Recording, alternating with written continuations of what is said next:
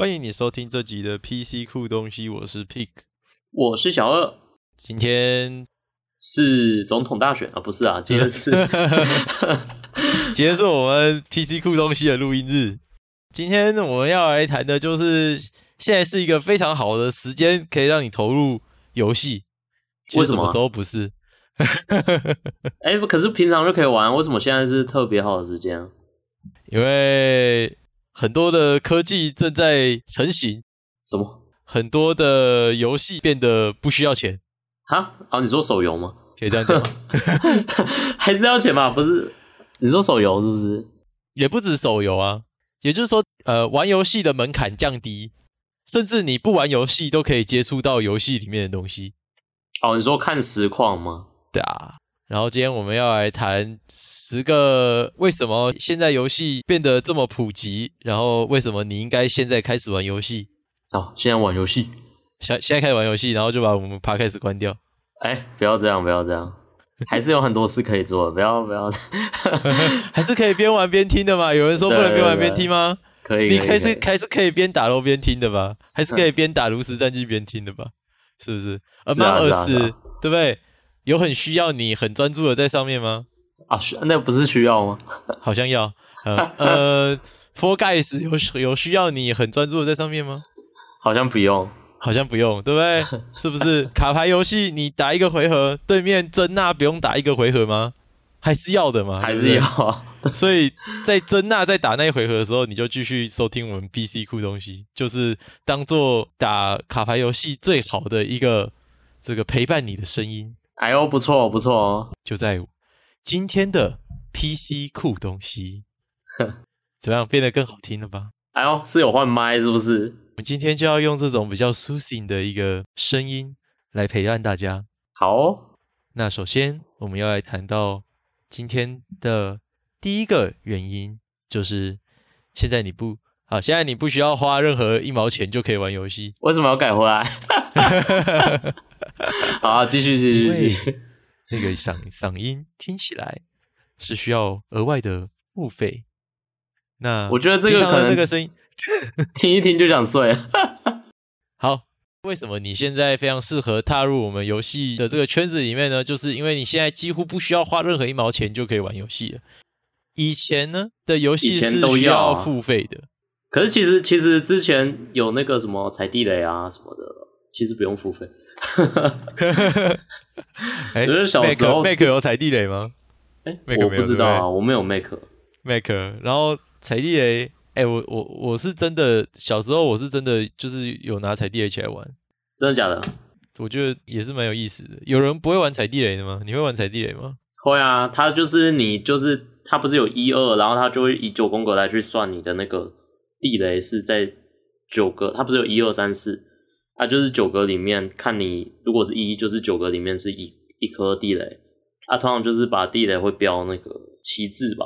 对啊，对，就是在你讲的这个当下，一定还有人不会玩。我跟你讲，哦，真的、啊，一定的，一定的，因为不是每个人都会很无聊跑去，然后开始附属应用程式、游乐场踩地雷，还记得吗？还记得要这样开吗？还记得要？我我真的记得以以前真的是电脑课没东西玩，就是会玩踩地雷。啊，踩地雷又你知道很快很快可以关掉呢，嗯，对、啊？然后再来就是弹珠台，然后现在有就是有那种 YouTuber 他会去探究说，就是这些很久以前的游戏到底是就是从什么来历来的，然后他有什么隐藏秘密之类的。然后我就听听到说，他说弹珠台其实是另外一家游戏厂商他出的游戏，只是微软把那个授权买下来，然后把那个游戏厂商的名字藏得很隐秘。然后就当做它系统里面附赠的一个游戏这样子，嗯，所以它其实是一个，就是照理来讲，本来是一个要付费的游戏这样。哦，是哦，哦，佛心微软，佛心微软，我真的不知道哎、欸。伤心小站我就真的没有玩哎、欸，我我有打开。伤心小站，我记得是扑克牌的游戏吧？对对对对对对。然后我记得好像是会吃掉什么，好像会吃掉牌，就是好像它就是给你。跟跟玩家打的时候，就是你会丢比较大的牌还是什么，然后就把大家的牌全部吃掉啊。分数最大的好像就输了，有点有点忘记了。好像三七小站赢的那个牌会开始弹跳还是什么？是吗？是上星小站吗？它不算弹跳啊，它就是出牌出牌出牌，然后赢点数大的会把所有的牌收进去自己的点数。我还记得我那个时候打开伤心小站，就是我完全不知道他怎么玩的，我就把牌乱推，乱乱乱丢一通，然后最后好像就输了。好像之前都这样哎、欸，其实我不知道那怎么计分的，反正就是不要吃牌就对了。我记得就是这样，我我的概念就是不要吃牌。小时候的印象是这样。然后小时候的游戏，我记得我那个时候小时候就家里买第一台电脑的时候，哦，那台电脑超经典。我觉得我我会去装一台。就那个年代的电脑，然后我要装 Windows Me，怎么样？这够自杀吧？真的，真的。我的我我家的第一台电脑是 Windows Me 啊，然后那台电脑真的是当机到歪七扭八这样，超猛。那个为什么第一台是那个啊？因为我们家好像就那个时候没有没有人特别懂电脑吧？哦，就随便买一台是不是？然后那个时候就刚好是一个交界点，就是九八，然后跟两千，然后再来就 XP 嘛，然后那个时候就是一个。那个时候买到电脑都两千跟 Windows Me，然后那个时候 Me 是最新出的，它是有没有有一个再额外加一个那个媒体中心，看起来好像很炫炮很猛这样子，然后那是一个真的是传奇性的毁毁灭性的一代作业系统哦。对，如果你从来都没有听说过这个系统的话，可以去寻找一下故事，或是你就不要听说，反正这个这个系统对人类科技的进展真的是。没什么作用，没贡献。其实我有听过啊，我有听听说，就是这个系统是不是非常的好，好像是个黑历史。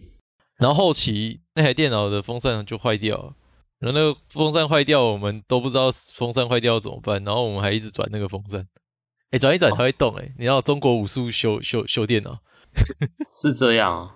太扯了吧？对，所以那个年代的游戏就是第一台电脑。其实第一台电脑里面它就有内装游戏，你知道吗？应该是电脑商，你知道用那种大补铁去装。我不知道你你们家的电脑有没有？你说大补铁？大补铁啊，就是那种那个年代会有那种光碟，里面会有，例如说四四十个游戏一包。哦，有有有有有有吗？是，对对对对对，有啦有啦。我记得我那个那那个年代电脑，因为那个时候也不懂英文，你知道吗？然后里面就有一些游戏是你可能常玩的。然后我知道那个时候，后来才知道啦，后来才知道自己玩的可能是什么游戏。就是我记得那个时候有 Test Drive，就那一包里面有 Test Drive 跟那个那一款叫做雷电，就那种战机有没有？然后互轰，然后那个会有镭射光，然后哎，这我真的不知道哎，我我真的没玩过。雷电应该也有街机版本吧？就是在游乐场那种。那个好像以前很多街机都是有那个什么弹幕游戏，对对对对，雷雷电出出很多代，出很多代，它那个就是一个小战机，然后一直往前飞，然后大魔王就是它会散射一大堆那个子弹，那个对啊，弹幕游戏，我都不知道那个到底是怎么躲的，那一下就那个可能是反应能力要很强，还有在电脑上，你知道那个 c 那个那个 coin 可以一直按吗？啊，对啊，无限的命，真爽，真的真的。就是除了海地雷、弹珠台、伤心小站，还有这些，这这些算是盗版了。其实，对，我觉得盗版不能算吧。的啊，大补帖的那个年代啊，但是现在，因为以前那个年代，其实像单机游戏，例如说像大富翁啊，或是像是仙剑啊。然后轩辕剑这种其实都是要付要付费的，啊，那是光碟，要买光碟，光碟要买光碟。那个年代什么都光碟，嗯，对啊。然后网络游戏也是要付月费啊，大型游戏都是基本上就是要付费，不然你就是要盗版。但是现在的话，其实很多游戏就是都是免费的，而且品质也就都变得很高啊。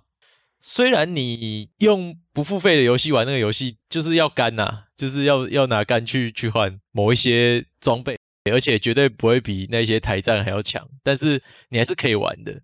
像例如说今年出，应该是今年吧，今年出那个决胜时刻啊，COD 系列它就有出一款大逃杀游戏啊，它有出大逃杀？有啊，其实我不知道，我不知道它有出大逃杀啊，Warzone 啦，Warzone 现代战域这个。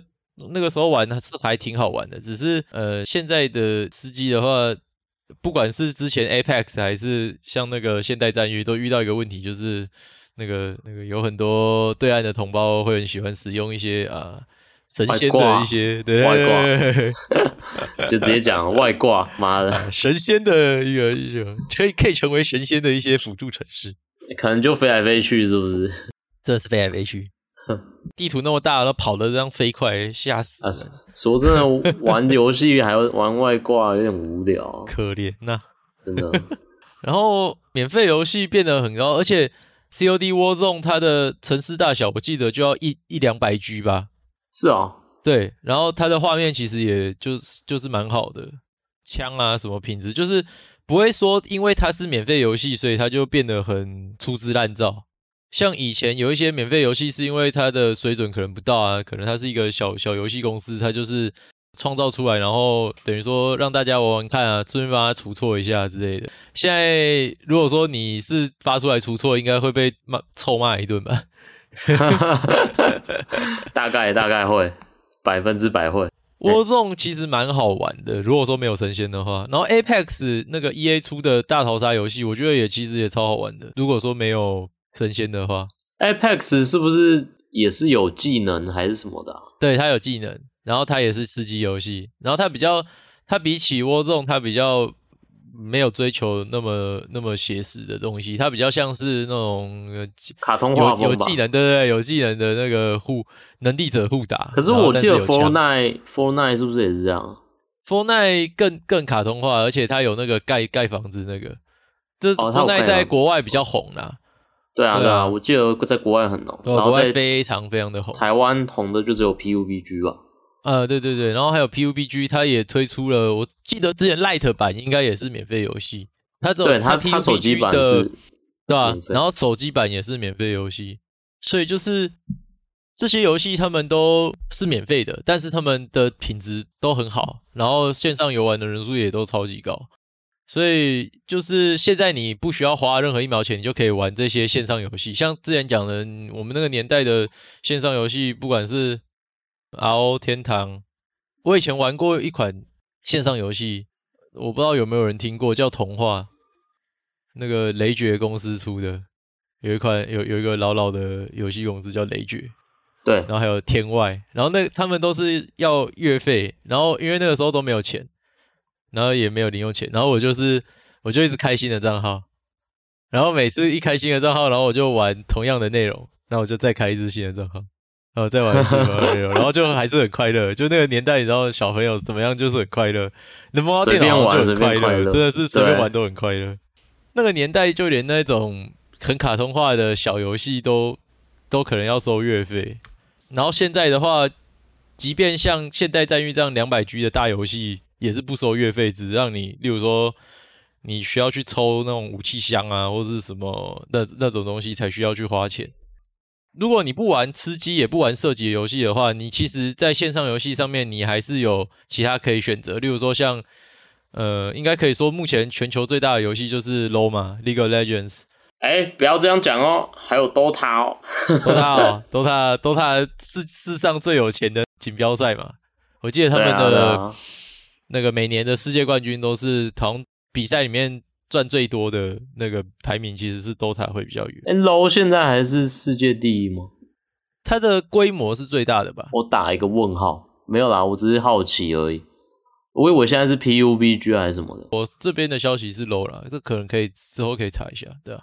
哦，好，不玩推塔游戏，也不玩射击游戏，那你还有卡牌游戏可以玩，对，像炉石战记啊，然后 LOL 新出的符文大帝传说，还有。呃，卡牌游戏这算始祖吧？魔法风云会，魔法风云会，对对对，这些都是免费的游戏。你不要忘记还有那个游戏王。哎，游戏王也也在也也有免费的那个吗？有啊有啊，它它有免费的，你去 Steam 找一下就有了。噔噔噔噔噔噔噔噔噔。而且还是免费的，只是他现在现在就也也没有说很红啊。现在最红的还是刚才提到的那个炉石啊，魔法风云会啊。可是我觉得 League of Legends 的那个英雄联盟那个卡牌其实还好，他他应该没有到很红吧？应该没有到很红。对啊，对啊，我是记得还好，还是那个 Hearthstone 跟魔法风云会应该是最红。嗯，是最是最大的。对啊，感觉。嗯哼。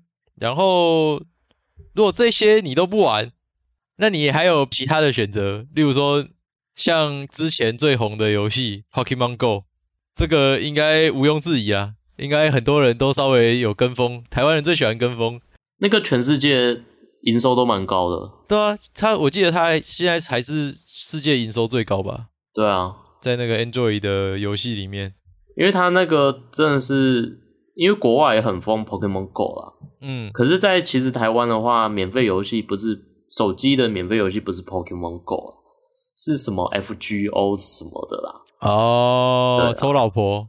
对，那个因为那个玩那个砸砸 氪金都很凶，虽然它是免费游戏，可是转蛋游戏这种东西就是你其实很好赚啊。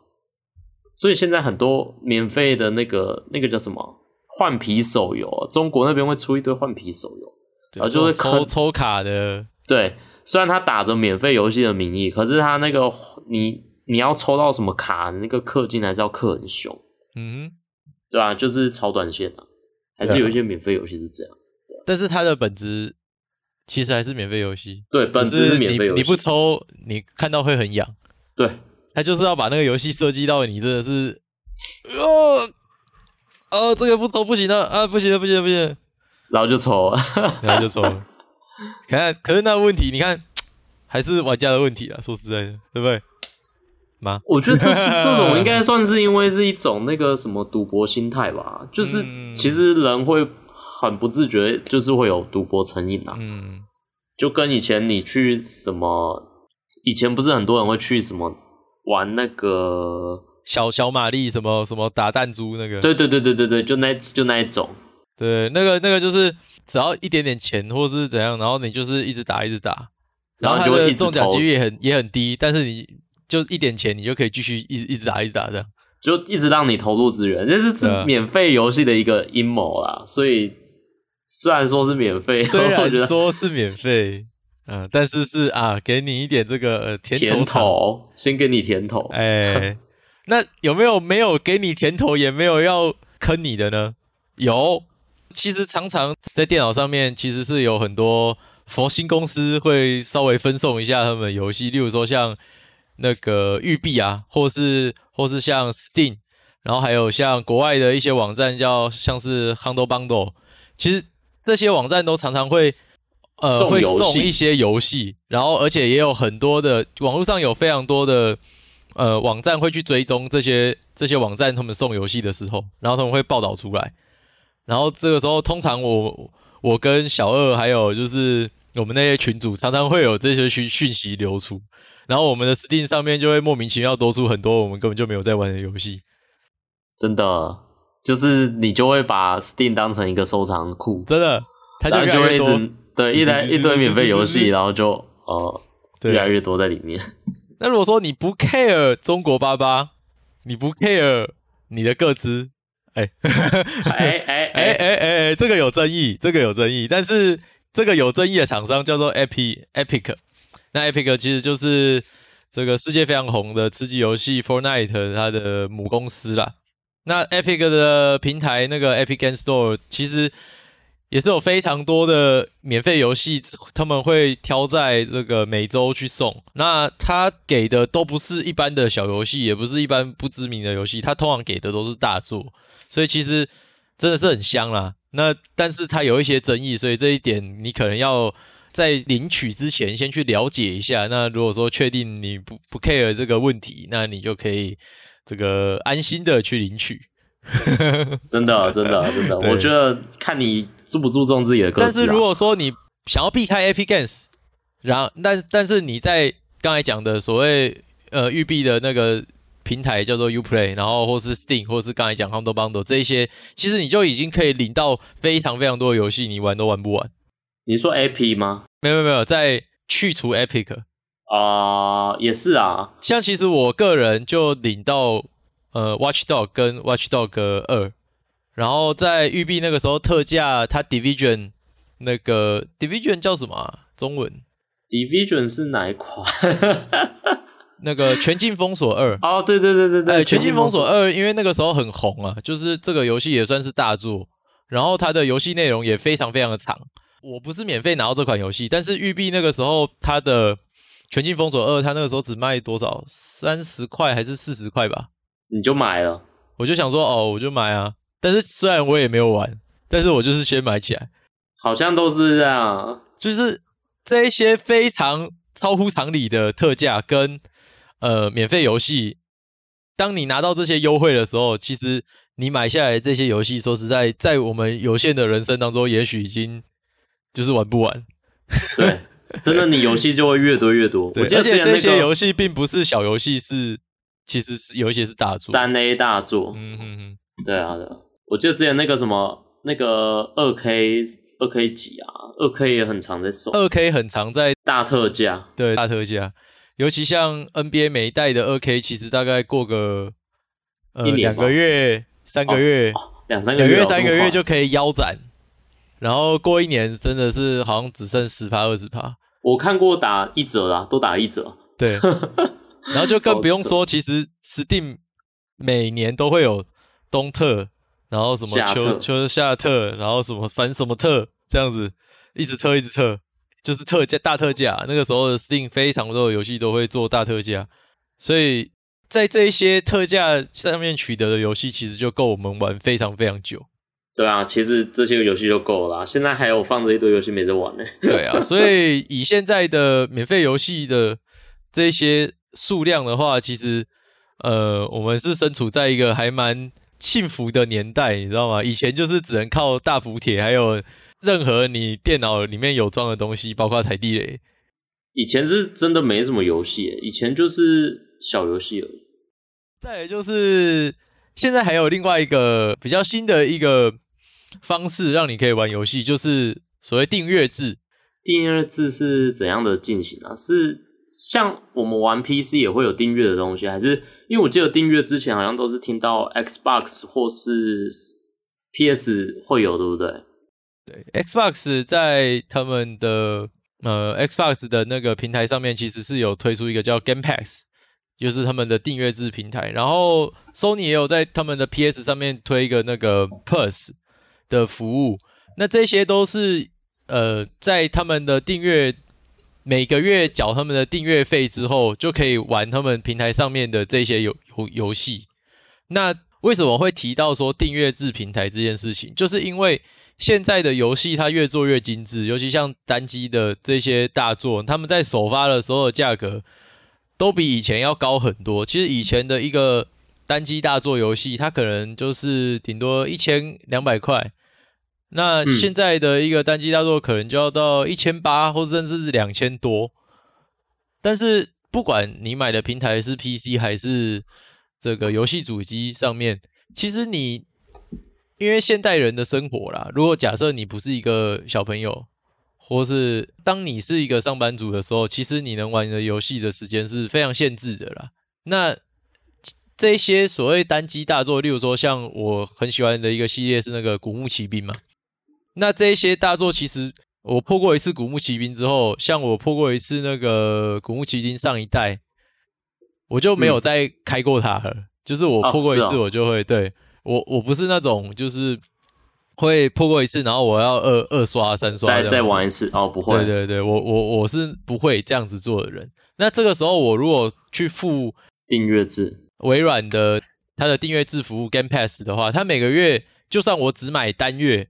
只要一百五十九，那假设我如果买半年或是更多个月的话，它一定会有优惠，就等于说可能可以给压到大概一个一个月只需要一百，那等于说，例如说我要玩的游戏是有在它的平台上面做供应的话，那我只需要付一百多，我就可以玩这款游戏，可能可以长达几个月这样子。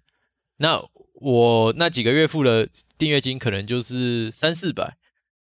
那这款游戏其实，在当初它首发的价格是可能一千八，那我这样子，我只花三四百，我就可以玩到这款游戏，并且把它玩完，而且我后面其实不会再动这款游戏了，所以这也达到我的目的，等于说有点各取所需的一个方式，然后你甚至可以在不同的游戏上面做尝试，就是你可以不用玩一直玩 A 游戏，你可能可以玩 A、B、C，然后之后你选一个你喜欢的这样子。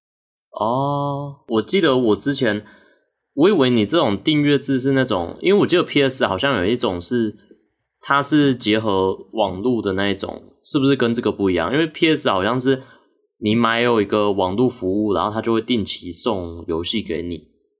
PS 的那个服务，我记得是每个月他会送一款东西给你，可是他额外就是他买的那个服务还是那个服务，我记得是这样子吧？所以是两个是不一样的，对不对？对，但是我不确定，因为毕竟我并没有 PS 啊。PS 啊、嗯，对，因为我记得我 NS 也是有网络服务，然后它会每个月给你游戏网，嗯，有有点像订阅制，可是其实主要是买它的网络功能。我觉得啊，我觉得有点像，因为那个 NS 是它会一个月会会有一些游戏，然后每个月都会换不同的游戏，就跟你现在讲那个订阅制其实很像。可是它是有，它其实是用它网络功能，然后它的额外价值是会再给你一些游戏玩。网络功能就是它可以连线，像声声友会可以连线之类的。对对对对对，就是像这样，对啊，然后像是。微软的 Game Pass 或是 Sony PS Plus 以外，其实像在电脑端上面有一些大厂，包含 EA 或是刚才提过的那个 U Ubisoft，然后或是甚至像 Apple 去年也有推出 Apple Arcade，这些都是有订阅制的游戏服务。那就像刚才提到的这些，就是好处它都是通用的啦。嗯，也就是说，你其实只要付一定额度的钱，你不用付到全额就可以玩到。呃，最新的这些游戏，然后你不需要被绑在一个游戏上面，你可以玩不同的游戏。那就让订阅制平台把玩游戏这件事情像 Netflix 一样，你可以点播，像剧集一样，你可以点播 A 剧集、B 剧集、C 剧集，然后你看不爽就可以不要不要不要看这个剧集这样子。它不再像以前之后，你就是要付一千八，那你付完一千八，你就是绑在这款游戏上面。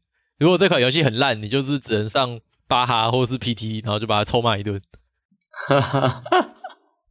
所以就是这也是我们这个时代蛮幸福的一点啊，因为以前以前并没有像这样子的服务啊，就是你没有办法想象说，呃，游戏都都不用钱，然后你只要付这个订阅制，你就随便玩。以前没有办法想象有这种事情。那再来就是。这一点也是比较特殊的，就是 VR，因为 VR 是在二零一六年它第一次出现的时候，它是号称说哦，以后不会再有其他的游戏了，以后我们 VR 要统治统治这个世界。那当然后面的结果你们都知道了，就是二零二零年的今天还好，他并没有统治这个世界 啊。对，可是我觉得应该是因为它的那个成本还太高，然后加上它的那个。它你带那个 VR，它那个装置也很多，你不方便活动。如果假设它能改善的话，我觉得 VR 是真的，它技术力还不够啊。简单来讲就是这样。对，毕竟也才四年而已吧。嗯，尤其在二零一六年那个时候的技术，真的是只能说很可怜呢、啊，很差吧。我记得他那个画质那时候也不是很好啊，就是画质也不够，连线也不够，欸、然后。装置又大又重，你几乎不可能。然后游戏内容也研发不出来，因为那个时代的硬体算力也不够，对吧？所以就变成说，构想是不错，但是硬体还没跟上，所以就变成像它的定位在二零一六年的那个年代里面是有有点，不要说鸡肋，它连鸡肋都算不上，我觉得。可是我觉得其实 VR 在发展个十年左右。五到十年啦，嗯哼，说不定是真的会变成主流了。我觉得，对啊，对啊，就像那个一级玩家吗？对啊，对啊，因为我不知道会不会这么高级啦。哦，以后就不用不用在现实世界了，真是、啊、真的真 的爽，大家都买得起房子了，在虚拟的房子里，好可怜哦。God 呃，在虚拟的房子里跟一个虚拟的女朋友在一起，哎、欸，啊，老婆，之哎之后搞不好还会加那个什么触控什么的，那个、呃、那个叫什么？嗯，然后想想怎么想想有什么感觉就有什么感觉。我记得那个一级玩家不就是他有买那个衣服嘛，然后你就会有那个触觉，真的是好，先不要想那么远的东西，就是在现在的二零二零年的 VR，因为。有硬体的算力也增加了，那其实有一些厂商他们的装置也越做越精简啊，然后它的虽然说还是需要场地，然后还你还是需要定位，就是你还是需要一定的一个大小的一个位置，然后你才能去玩玩 VR。但是在家里架 VR 这件事情，其实现在是可行的。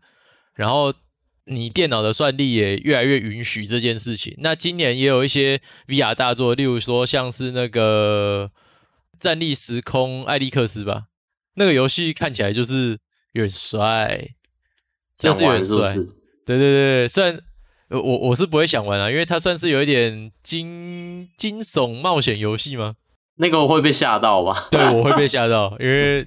我有看别人实况玩，那我是觉得，如果是我自己带那个 VR 的那个头戴式装置，它直接这样那个蜘蛛跟那个那个东那个奇怪的生物一直往我这边穿过来，我真的是会觉得不是很舒服。其实我不知道，我觉得好难想象哦。可是我应该也是不敢用 VR 玩恐怖游戏，会被吓到。对啊，虽然说那个算是。也不能算是恐怖游戏，只能算说是惊悚游戏。好，惊悚游戏，对对对，但是它的真实性，我觉得真的很不错。就是我看别人玩的那个画面，真的是挺有意思的。对，就是如果说假设我有 VR 装置的话，我真的会是，我会试个十分钟，看看能不能受得了。然后还有像，嗯、呃，我也看过人家玩那个 Beat Saber。一个国外很有很有名的那个音乐游戏，虽然我对于音乐游戏真的是很苦手，我超苦手的。你还记得我们一起去三创的时候，我们不是玩一个那个音乐游戏吗？我觉得蛮好玩的，啊，我就对不到啊，我对不对？哎，你的节奏感练一下，啊，节奏感要练一下。那个老老了就跟不上节奏，可以啦。对，所以就是说。VR 虽然你要说到一级玩家那个等级还有一段路要走，但是现在的 VR 呃游戏是不是可行的呢？呃是，然后而且现在 VR 装置也是越来越进步，所以是一个很好的时机。也是如果你有闲钱的话，可以 VR 一下。比如说像是小二，我不可能啊，花太多钱了，没钱没钱。然后再来就是有一些游戏其实已经超越了所谓游戏的本身的这个定义，就是说，呃，例如说像是英雄联盟还是来说好了，就是我们刚才讲嘛，虽然说可能有争议啊，就是世世界最大的游戏，嗯，英雄联盟，它有很多衍生的东西，例如说像是它的卡牌游戏《符文大帝传说》，或者是甚至像它的那个。人物组成的虚拟团体叫 KDA，去年哎，去年还是前年？去哎，我不知道，我很久没跟了。可是我知道，知道有那个很像韩国团的那种。对，那个 KDA 这个这个韩就是虚拟的英雄联盟人人物组成的韩团的歌，其实在 YouTube 上面的点阅是非常非常高。然后你也可以玩它的衍生出来的即将要上市的那个 RPG 游戏，叫做。联盟外传陨落王者，然后是你也可以看他的比赛。等下等下等下等下，他他有出一个 RPG 游戏哦。他年底要出，年底要测试啦，啊对啊，哎，还是明年啊？我觉得 RPG 游戏我比较有兴趣，有有空再看。就是你可以打他的卡牌，你可以听他里面人物去组的虚拟韩团的歌，然后你也可以打他的 RPG 游戏，然后你也可以看他比赛，但是。你可能不需要打楼，你可能不需要打喽，这件事情非常重要。就是你玩了他的这一些衍生的一的东西，但是其实你在那个最中心的东西，你不需要去接触，但是你跟这个游戏非常有关系，所以这个游戏已经超越了它自己本身。就算你不接触这个游戏，你都可以了解这个游戏的某一个某一个面向。这个游戏只是这个。他所带领的这个世界的其中的一部分，我觉得已经像变成一个文化产业了。对，它是一个文化。那其实，在打 LOL 这个环节，造成很多的呃家庭失和，不是啊？这很多的哎，这个情侣不睦，还有这个朋友之间有这个摩擦的这种情况。我记得还有邻居吧？我记得大学好像有人打 LOL 吵到邻居，呃，还有邻居抗议的这种情况呢。对不对？打 LOL 这件事情，对于平常没有再多玩的人来说，或是对于像刚才造成的这些问题来说，其实不见得是好事嘛。所以，但是你可以都不打 LOL，但是这些它衍生的这些东西，你都可以去接触，都可以玩得很开心。像是你看比赛的时候，其实你你只是稍微懂 low 的话，其实你就看得懂他们在干嘛，然后你也可以感觉到他的那个操作的细腻。你做不出来，但是你感觉得到，就很像是我们一般在看体育比赛的时候，这个场上在打篮球，他从那个三分线以外的地方投篮，那么远的一个距离，他命中了。你在现实你可能做不到，但你知道他这样丢是很厉害的，然后他中了，你也为他觉得哇哦！哇哦！因为你现在看 low 的比赛，其实你是可以感受到一样的那个激动。你感受到了吗？没有，你没看。没没有，我没有看。好，然后除了英雄联盟以外，其实像是呃 Fortnite 或是非常有名的那个游戏 Minecraft，然后或是像之前的 Overwatch，其实，在这些游戏上面，它都已经不再只是一个游戏而已，就是你不需要去玩这款游戏。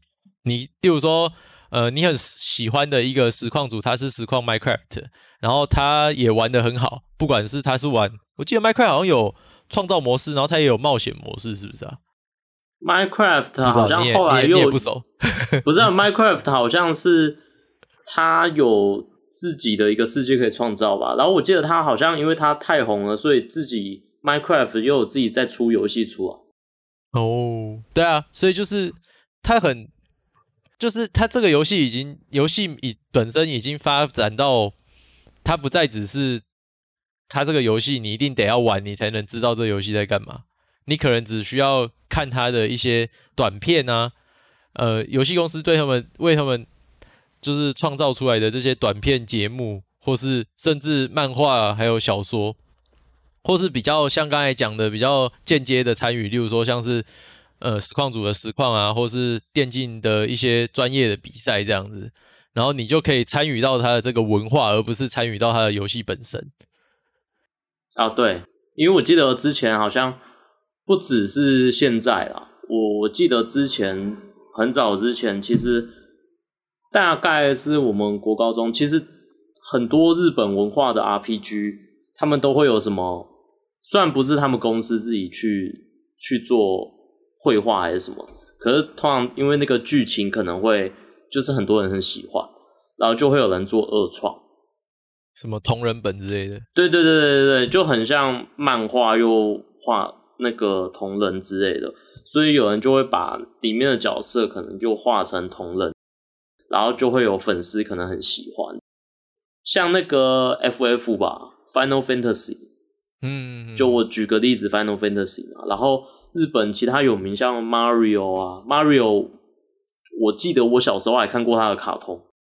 我我不知道你有没有印象？对啊，对啊，就是马里奥，然后它也衍生出，它现在已经也是变成日本文化的一环了。像那个 Pokemon 也是啊，可是 Pokemon 我忘记是是从游戏还是先从漫画。Pokemon，Pokemon 本身就已经很超越，它它就是一个文化。对，它就是一个 没有它，它我我忘记它是不是从游戏发源的了。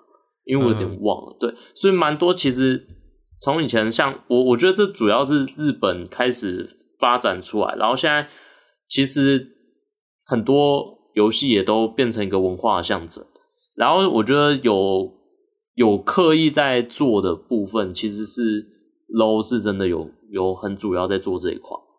啊，不然之前我记得以前比较常听到都是那个暴雪，嗯，对。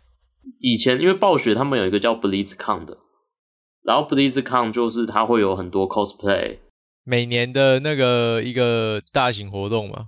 对对对，然后它里面它因为它那个故事性也很丰富，所以有请人写小说，然后写小说，然后有人就会去看嘛。然后我记得我自己有买一本书是，就是因为魔兽世界它那个世界观很很大，然后我自己也有买一本。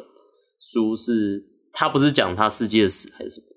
他是讲食谱，食谱里面的一些食物吗？对，里面的一些食物。诶，他就是把它呈现到现实化，可能要怎么做，然后是真的可以做出来的一个食谱。所以我觉得其实也是蛮神奇的，因为因为我觉得 Blizzard 这一部分，文化做的其实还不错。虽然他现在游戏就嗯嘿嗯就就这样，所以他做的很认真。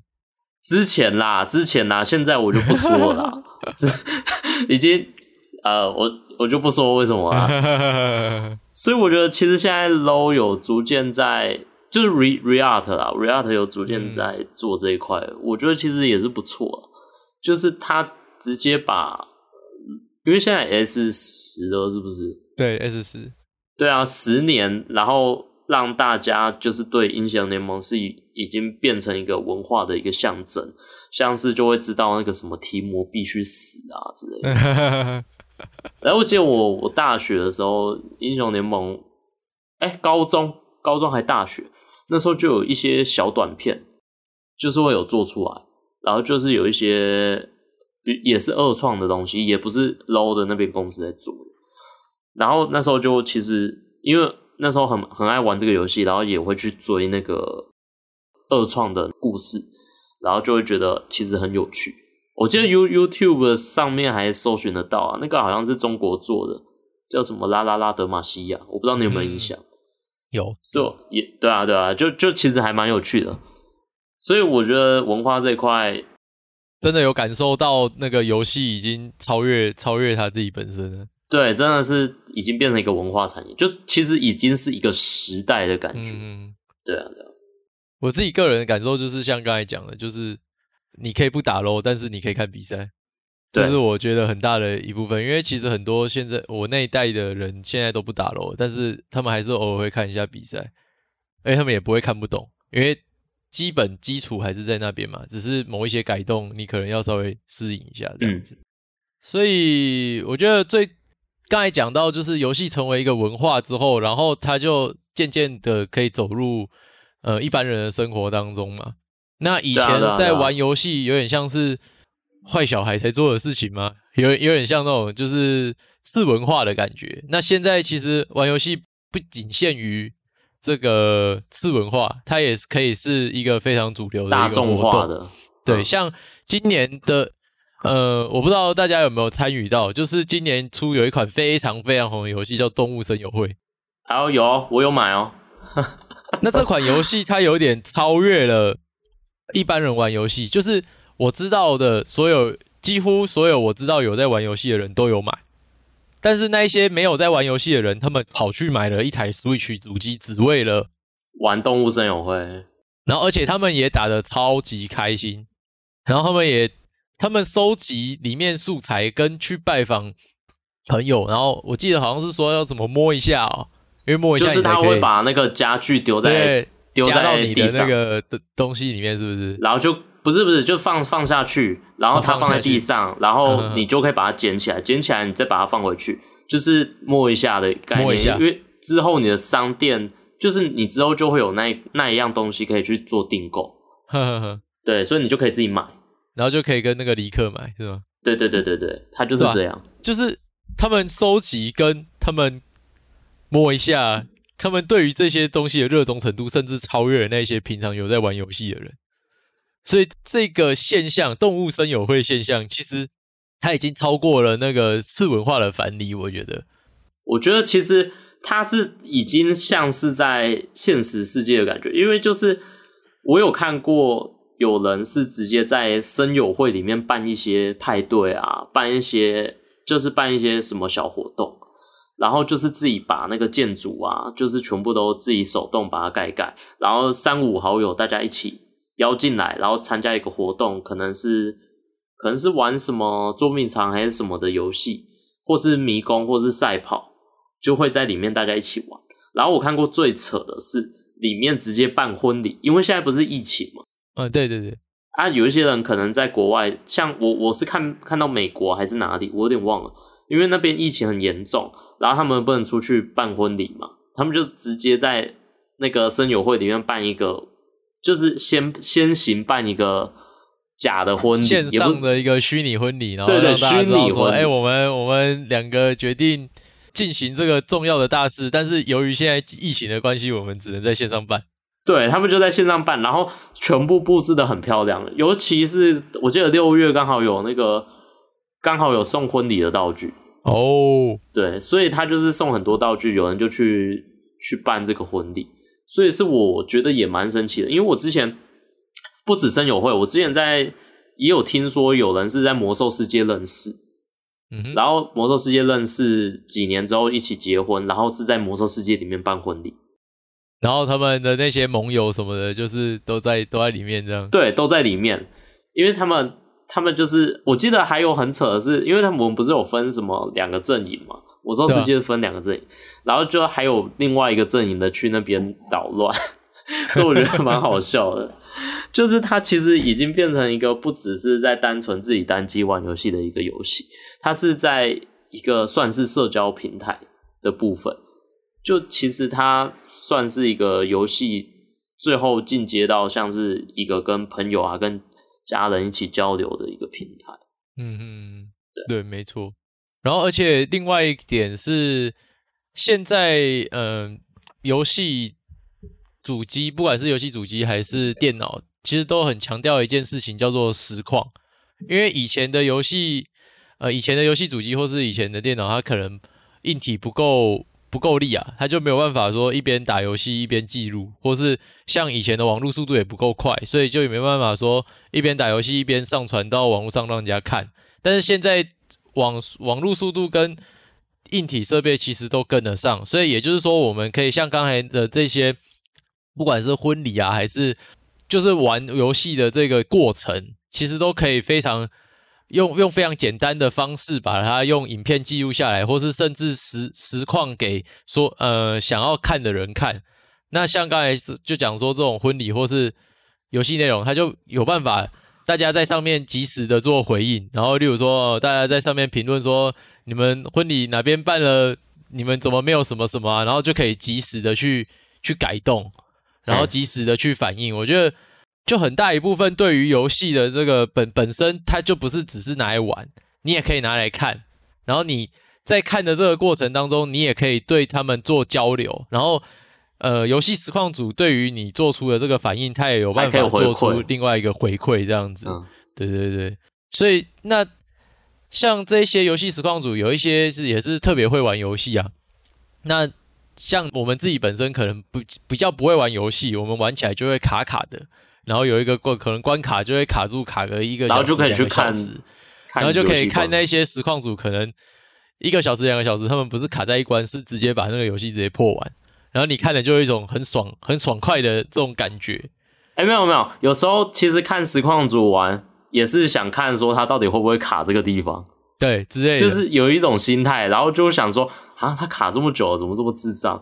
我记得，我记得 台湾有一些是像看什么统神国栋玩这一款游戏都蛮好笑的，就是因为他会爆气，然后就会 就会有一种逻辑逻辑出了一些问题的样子，所以不只是你要看他顺顺的玩，你要是想看他卡关，或是看某一些人卡关，或是看某一些人被。呃，游戏设计的某个关卡吓到，或是某个反应，你会觉得特别好笑。然后你觉得说，呃，A 实况组会这样反应，那 B 实况组会不会也是这样反应之类的？对，所以是会有会有这种比较啊，就是你会特别跑去翻。例如说，像之前那个还愿那个时候，我记得、哦、我记得很清楚，就是还愿它有一个那个环节，几乎每个人都会在那个环节里面就是惊慌失措，然后我就特别会去。每一个实况组里面去找这一段惊慌失措，就是他们有多惊慌失措，然后他们到底有没有被吓到？就我我都会去找这个点，所以说这就是游戏实况带给我们的一些乐趣，让你不只只是去玩游戏，你不玩游戏你也可以看他们实况快速破关，或是没那么快速破关，然后或是有一些游戏的观察家就会跟像电影观察家一样，他们会去解析这个游戏。例如说，这个东西在这个游戏的文化里面代表什么，或是这个东西在这个游戏的文化，呃，在这个游戏里面，它这样设计的是有怎么样的小巧思，是你没有去关系，就是观察出来的东西。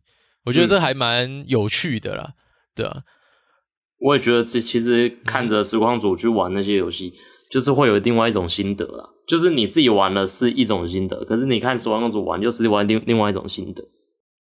所以就是像呃，我们刚刚以上谈的这些，例如说像是你可以玩免费的游戏啊，然后因为也免费游戏你可以玩到玩不完，对，然后你也可以考虑 VR，你呃订阅某一些平台，来让你玩一些呃平常你需要花很多钱的游戏，但是你可能只会玩一次，然后或是你也可以呃带上 VR 装置。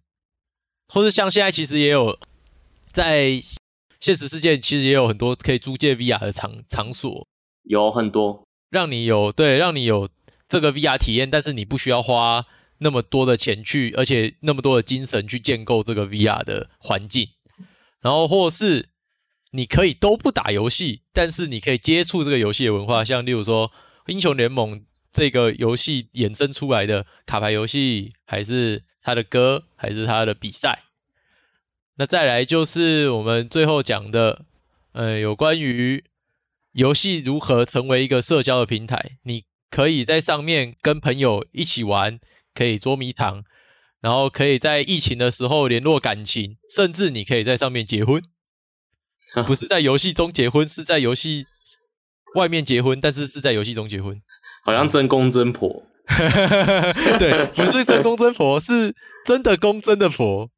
但是你们还是在游戏里面结婚，对对对对对 的这种特殊的情况，然后或是像刚才讲的游戏实况，让你可以看别人游戏，然后跟别人交流之外，也跟游戏实况组交流。